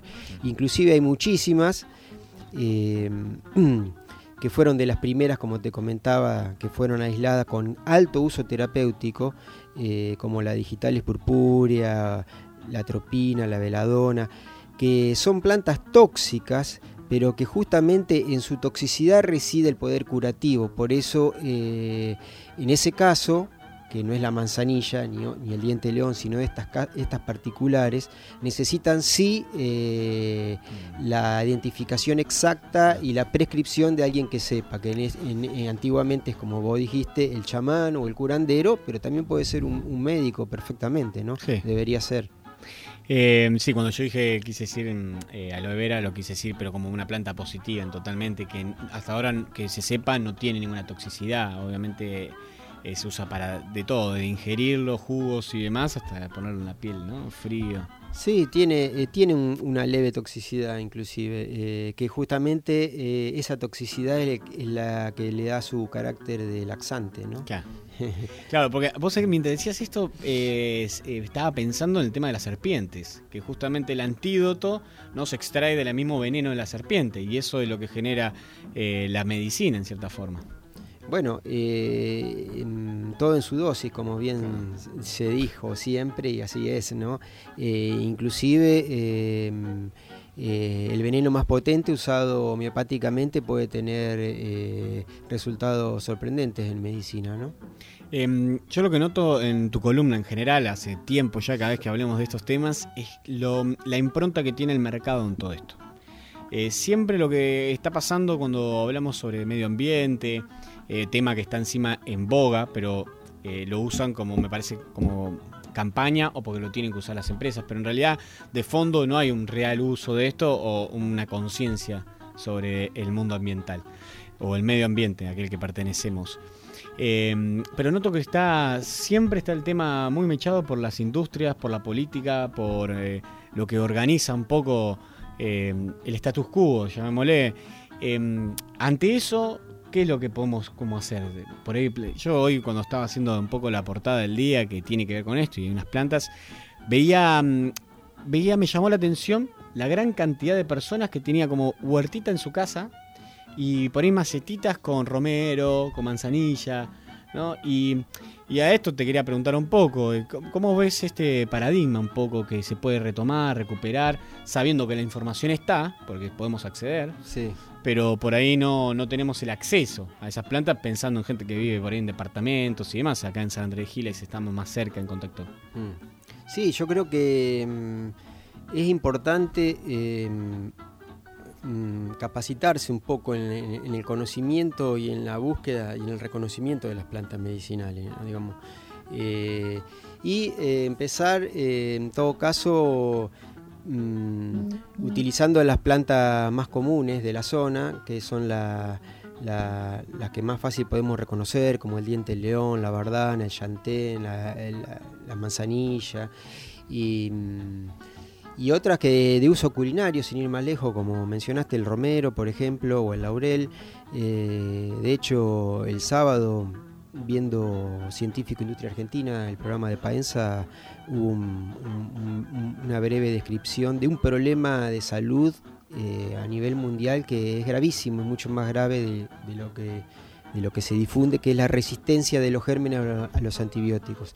Eh, gérmenes, tanto sean bacterias, virus, hongos o parásitos, están ante, ante el, uso indiscriminado y, muchas veces mal utilizado de, antibióticos y de otros medicamentos, van, van forzando una resistencia natural hacia, hacia, estos, eh, hacia estos nuevos compuestos. Y eh, unos científicos argentinos descubrieron que el romero eh, potencia, tiene un poder eh, en algún sentido antibacterial, porque tienen, un- tiene un compuesto que es un, un antibiótico, pero a su vez eh, potencia eh, la acción de otros antibióticos sintéticos. O sea que inclusive estas plantas pueden ayudar en el uso de, de sustancias que son Claro, favorece la absorción. o- Sí, sí, sí, sí. Mirá que, qué interesante. Como que desarman, eh, le bajan la defensa al, al- Al germen. al germen y ahí actúa mejor el, el remedio, por así Eh, decirlo. es imposible que no pueda hacer el paralelismo con lo que pasa con el glifosato y demás, ¿no? De ese uso indiscriminado, como está fortaleciendo por ahí en beneficio, llamémosle, de ciertos yuyos o plantas, ¿no? Que esto se va volviendo una competencia de nunca acabar. Sí, la vida eh, se, se- se va por, metiendo por todas las endijas que haya posible y, y es algo imparable. Nosotros en- creemos que estamos en un pedestal antropocéntrico y que tenemos el, el dominio de algo y no dominamos nada. Un simple microbio nos destruye totalmente, ¿no? Sí, o nos olvidamos, somos naturaleza. Sí, ni hablar. Eh, y bueno, ¿tenés algunas para recomendarnos? Así que por ahí podamos tener, o algunas plantas que vos digas, bueno, ves ese yuyito, agarralo, hacete un té. Sí, eh, el, el tema es que me contradeciría en el sentido de que hay que educar eh, a través de la identificación y de la recolección de las hierbas. Entonces, así al aire yo no te digo, andá, fíjate porque arranca, capaz que arranca. No, pero por lo menos enumerémosla, digamos cuáles son. Eh, yo creo que vale la pena empezar por las que se dan más en la zona donde uno vive. Eh, acá hay bastantes, en Córdoba obviamente hay muchas más. Este, pero las más clásicas de la región pampeana son eh, el diente de león, eh, la, la artemisa, la manzanilla, la bardana, el llantén, inclusive la ortiga, tiene muchas propiedades. Y hoy por hoy hay sitios de, mm, de internet, blogs, etcétera, que tienen muy buena información y digamos y tienen doble entrada, por así decirlo. Uno puede entrar por la planta, digamos, si conoce su nombre, eh, bueno, ese era otro tema. Eh, identificar las plantas por su nombre científico es importante, porque lo que para nosotros acá es más tuerzo, en, Claro. en España más tuerzo es otra planta, por ejemplo. Entonces, la identificación por su nombre científico también vale la pena. Pero bueno, eh, decía que muchas veces se puede entrar a estos lugares por doble entrada, o sea, o conociendo la planta y uno tiene la curiosidad para qué sirve tal planta, tal identificación ahí, uno la puede cortar, mirarla y, y por otro lado puede entrar por, eh, por la entrada de las afecciones. Yo tengo una afección respiratoria y ahí se despliegan cuáles serían las plantas eh, más recomendadas para distintas afecciones. Y ahí da donde uno empieza a experimentar sobre su efecto o porque para una persona puede ser mejor una planta que otra y, y uno le va encontrando su su, su digamos su uso particular ¿no? la carqueja es otra planta valiosísima que se da mucho acá y en todos lados en forma silvestre y ¿Cómo es? ¿Cómo es eh, la carqueja es mm, como un tallito trilobulado, es muy, muy eh, característico, digamos. Es como un palito finito que tiene tres alitas y mm, de color verde, y una planta bastante seca, pero muy amarga, pero que tiene un poder depurativo hepático altísimo, ¿no? Eh, mayormente, ¿cómo, ¿cómo se consumen? ¿Así también en brebajes o se pueden ingerir comiéndolas? Eh, sí, em, lo más clásico, o sea, hay, muchos usos para las plantas medicinales. El más clásico sería mm, eh, la infusión o tisana. O sea, se, se colecta la planta y, mm, se seca y después una vez seca se la consume. eh, o en decocción, que es servirla 5 a 10 minutos, o en tisana. Se hierve el agua, se le agrega la proporción de la parte que sería de la droga vegetal, porque hoy dijimos que planta es la planta entera. Después nosotros tenemos que identificar cuál es eh, la parte de la planta que tiene los principios claro, activos. si es la raíz, el tallo, la hoja o la flor. Claro. Eh, y usar esa parte de la droga vegetal eh, en, la proporción que cualquier farmacopea lo dice o, o- o buscándola en internet se, se puede conseguir, ¿no? Ja. Eh, ungüento también, ¿no? Se me- Ungüento, bueno, esa es la otra parte más tópica de las plantas, que se pueden hacer cataplasmas, eh, que son como pastitas que después se aplican sobre moretones o heridas, eh, ungüentos, extracciones, tinturas. Em, ¿Sabes que em, recién y viendo que estábamos tomando mate acá, em, en el mate se usa con- constantemente por ahí, ¿no? Hierbas diferentes. Sí, bueno, el, el mate de por sí, Ilex paraguayense, es, eh, está considerada eh, una planta medicinal, ¿no? Y tiene dentro de- tiene varios principios activos. Bueno, uno, de sus principios activos es el más eh, buscado por los consumidores, que es la cafeína, ¿no? La cafeína es un, un excitante del sistema nervioso central, por eso el mate eh, se usa para levantar, digamos, para desayunar y durante el día, ¿no? Obviamente todo esto en un marco de tratar de buscar productos sanos, no, no transgénicos o por ahí que no tengan toxicidad previa, digo, ¿no? Sí, Tratar bueno, eh, dentro de las pautas de, de recolección eh, estaría siempre buscar eh, lugares eh, lo más natural posible, no, no es recomendable buscar al lado de una ruta, un camino, por, por la contaminación de los autos, o eh, cerca de campos donde hay fumigaciones, digamos, hay que tratar de buscar lugares así, que son los mismos lugares que le gustan a las plantas crecer, ¿no? Lo que sí podemos decir eh, también a, modo más positivo en todo esto es que hay varios lugares ahora, ¿no? Que se han armado varias herboristerías o mismo las farmacias han incorporado productos que vienen en bolsitas con diferentes. Bueno, acá en San Andrés Giles tenemos a Pachamama y otro más que viene y que vos podés comprar. eh, eh, aquí se- el- lo que llamás vos, no, no me acuerdo bien el nombre, pero el componente, ¿no? Que El tiene principio activo, El sí. principio activo. Eh, hay como un poco más de acceso directo, más allá de, que por ahí antes solamente estaba en el campo o en lugares así. Sí, sí, hay como un, un volver hacia eso, digamos, cuando, mm, cuando yo era más chico me crié prácticamente en una farmacia y, y- y había, había una, gran, una, una gran sección de la farmacia con hierbas medicinales, la gente lo buscaba mucho, después se fue perdiendo, pero ahora hay un, un- un volver hacia eso. Y mm, con otra aproximación, como bien vos decís, inclusive muchos laboratorios están formulando eh, medicamentos directamente con las drogas vegetales, o sea, lo que garantiza la calidad y la inocuidad ¿no? del, del producto. El caramelo de propóleo. Caramelo po- propóleo o, o el ginseng, por ejemplo, Claro. que ya están muchos preparados. Eh, hay un montón de, de características, el eucalipto mismo. El eucalipto mismo. Em, ¿Y eh, son difíciles por ahí de, de tener estas plantas así en una casa, en una maceta o algo? No, se pueden tener un pueden montón, realmente. En los baldíos hay un montón de plantas medicinales y si no uno las puede tener, eh, son fáciles de cultivar y mm, después es muy simple, hay que cortarlas, como te decía, eh, secarlas a la sombra, eso sí es importante, a la sombra y en un lugar ventilado y una vez que están secas se las conserva en un frasco sin ningún inconveniente, en un año, durante un año mantienen la, la potencia adecuada, digamos, ¿no? Un, un temazo para indagar y seguir hablando, ¿no?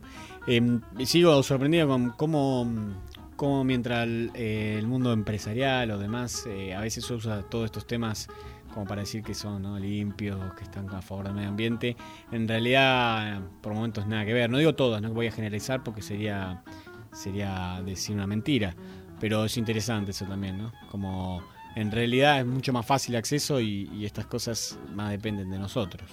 Y sí, yo creo que, digamos, eh, no soy yo quien lo diga, sino la Organización Mundial de la Salud plantea un esquema de mantenimiento de la población mundial eh, en forma de pirámide, ¿no? Y mm, ellos plantean que eh, en la base de la pirámide el 80% de las afecciones mm, tienen que ser resueltas en el propio hogar. Solamente un 17% en hospitales y un 3% de todas las afecciones en, en- en centros de salud de alta complejidad. De todas las enfermedades que se te ocurran, infantiles hasta adultos, eh, la Organización Mundial de la Salud sostiene que el 80% debería poder resolverse en la propia casa. Em, pero esto como una cosa positiva, digo, de, de Positiva, tener sí. prevención. Claro, bueno, la pirámide está invertida ahora porque el negocio está en los centros de salud, ¿no? Claro, La- sí, sí. Y nosotros estamos en un país donde se le da un lugar eh, muy importante a la salud pública, pero tenemos que entender que en muchos países no tienen acceso a la, a la salud pública, ¿no? Y entonces caen en manos del mercado, ¿no? Y eso es gravísimo.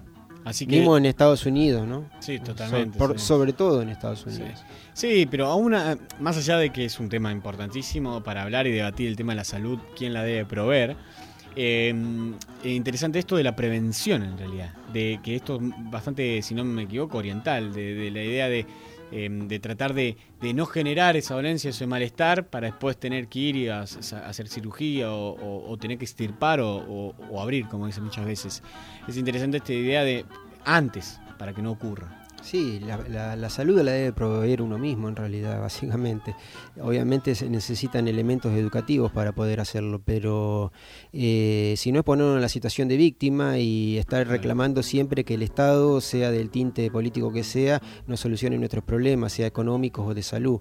Eh, yo creo que está, tenemos en, la, en, la, en las manos la posibilidad de, de poder eh, tener autonomía en la salud y solamente recurrir a, a los centros asistenciales cuando cuando no cuando se escapa digamos a nuestro poder resolverlo no Claro. pero sería en última instancia Sería ¿no? en última instancia. sí sí El Y 3%, o- como y, y sí y obviamente que que en, en ese tema de la prevención es donde más efectividad tienen la- las sustancias vegetales, digamos, ¿no? porque son particularmente útiles en afecciones leves, digamos que no son tan graves, y crónicas, donde los tratamientos eh, son a largo plazo y donde ahí los medicamentos químicos sí tienen un efecto secundario más grave por el uso continuo, ¿no es Claro. cierto? Hepatotoxicidad y otro, sobre todo, ¿no? Este, en cambio, con sustancias naturales se pueden sostener tratamientos largos eh, sin generar eh, perjuicio en el cuerpo, ¿no?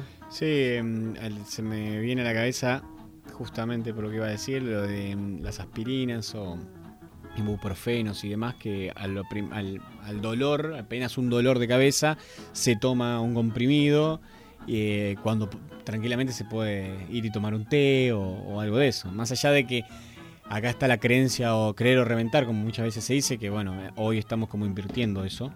Pero el tema es que tranquilamente se podría tomar eh, un té o algún ungüento, lo que fuese, y con eso evitar ingerir una pastilla que más allá del consumo en sí, lo estamos hablando en realidad lo que va a perjudicar al cuerpo en sí. eh, eso entra una pastilla, pero también entra muchas más cosas.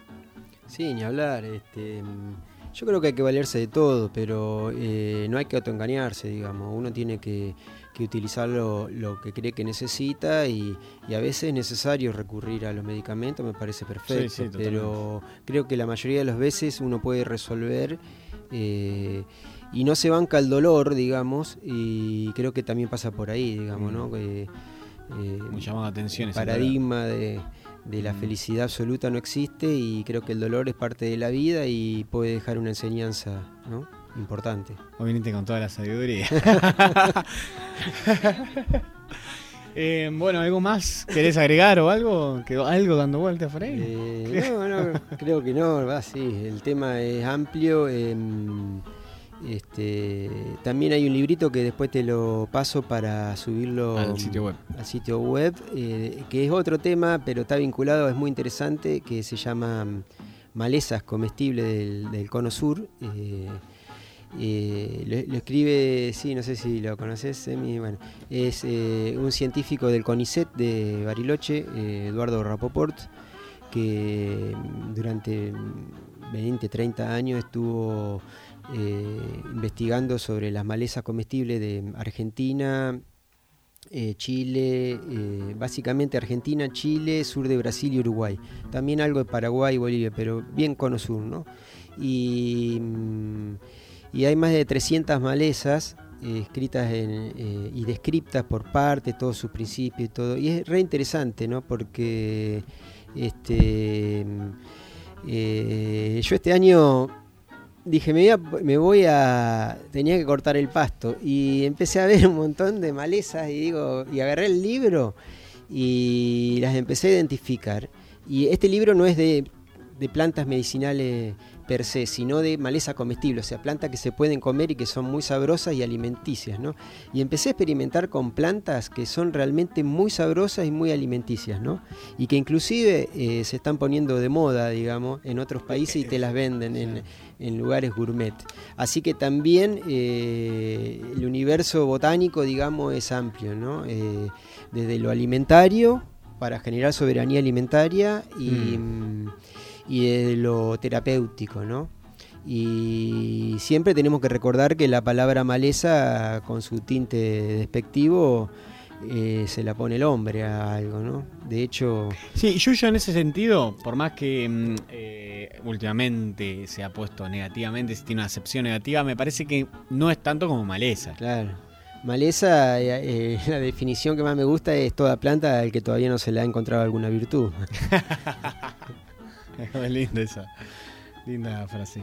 Em, Germán, bueno, eh, de nosotros un placer tenerte acá y bueno, vamos a estar subiendo toda esa información al sitio web. Dale, sí, Todo sí. esto que hemos hablado hoy, ese librito. Bueno, cómo no. Em, bueno, como siempre traes música, así que me gustaría que le presentes el tema que has traído. Bueno, eh, hoy elegí un tema de, de un poeta jamaiquino, eh, Oku Onura, que es una generación de, de poetas que sí son poetas, así eh, generalmente escriben o, recitan en, en patois, que es una mezcla nativa del inglés, o sea, un- es inglés pero medio, medio mezclado con lenguas nativas, y que se caracterizaron porque, mm, por ser poetas, pero eh, la mayoría de ellos sacó un disco siempre. Y nada más, solo un disco. Y, y ese mismo disco ellos eh, son los que hacen la letra, pero también cantan y son los músicos, ¿no? Hay varios de ellos. Este, en este caso, eh, se llama Oku Onura. Bueno, vamos a escucharlo entonces.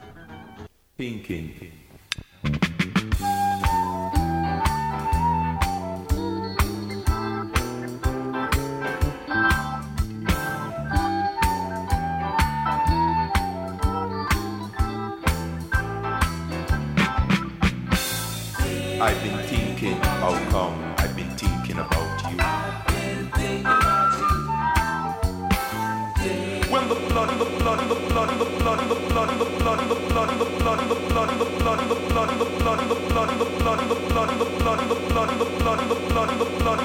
curdling sounds of captive souls harshly echo from wall to wall ringing in my ears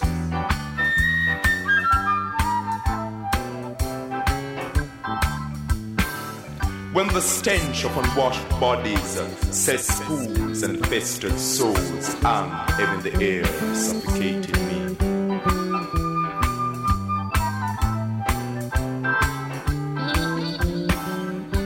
Should be thinking and looking where to step in this treacherous pit.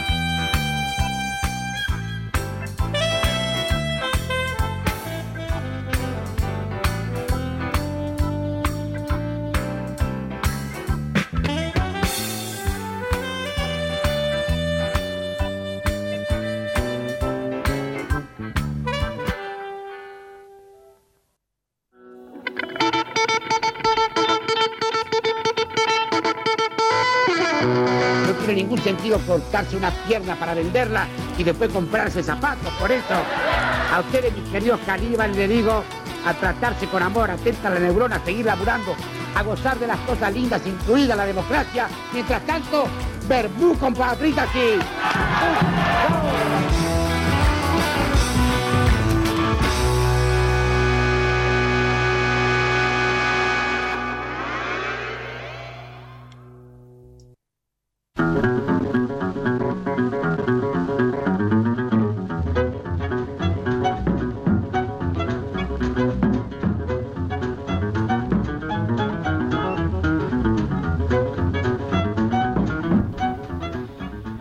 Bueno, y continuamos con lo que queda, el resta de estado beta. Y tenemos varias actividades que van a estar ocurriendo estos días. Eh, el viernes, Emi, ¿querés contarlo vos un poco lo del viernes? De. El viernes 3 de junio se cumple un año de la primer marcha que se realizó por los casos de femicidio, que se, que se llamó Ni Una Menos, que hoy hablamos algo con Pablo, o algo comentaron, ¿no? Sí. Pablo.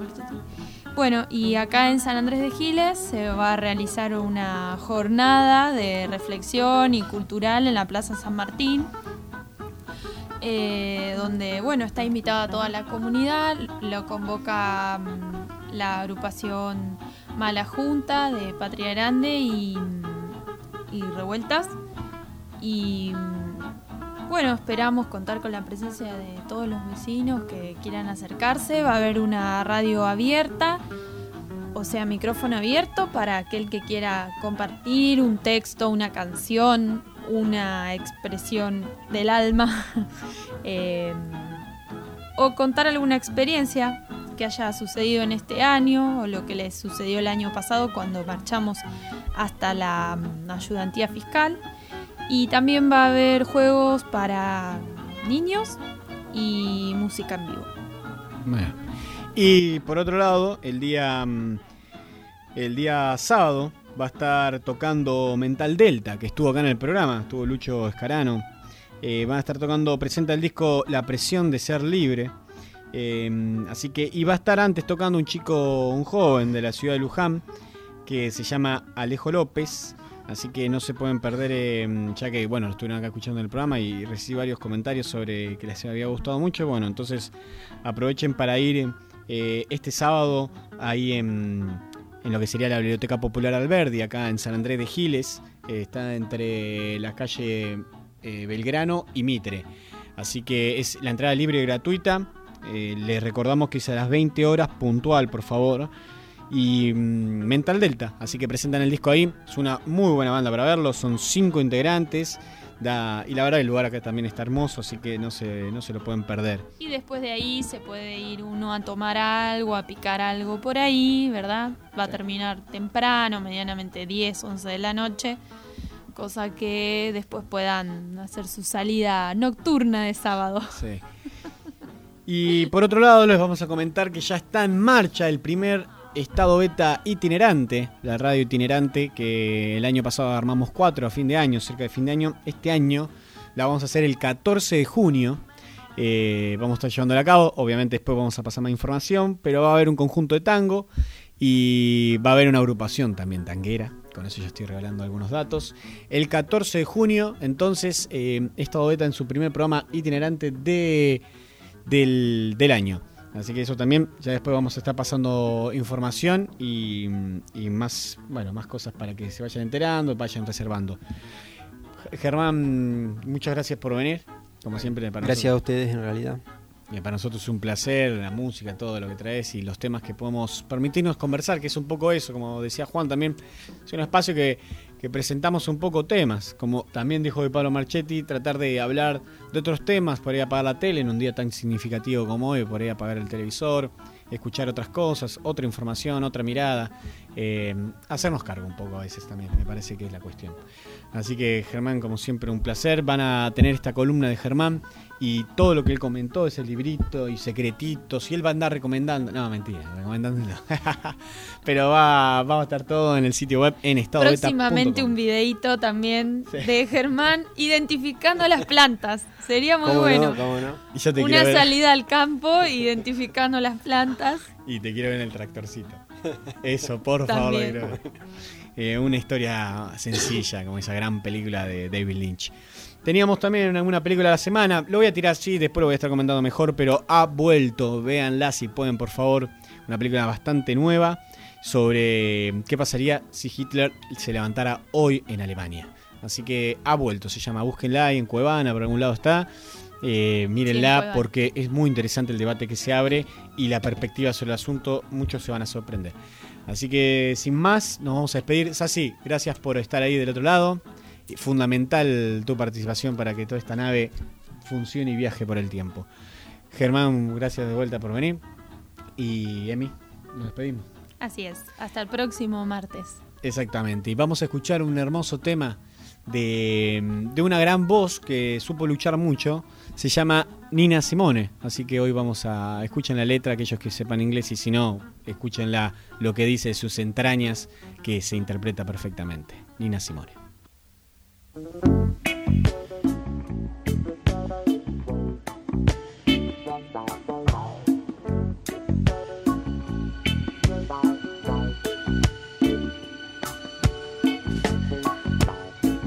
Little seagull on a marble stand.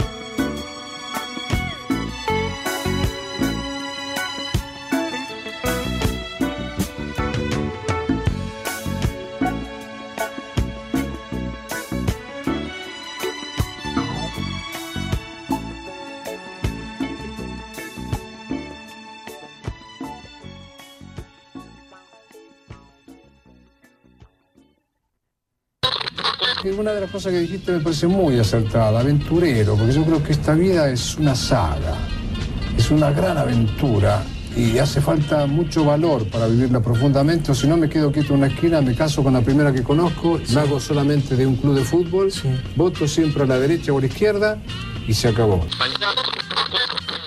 ¡La puta! ¡Que vale la pena estar vivo! Hasta el próximo lunes con más Estado Beta. ¡Seamos libres! ¡Que lo demás no importa nada!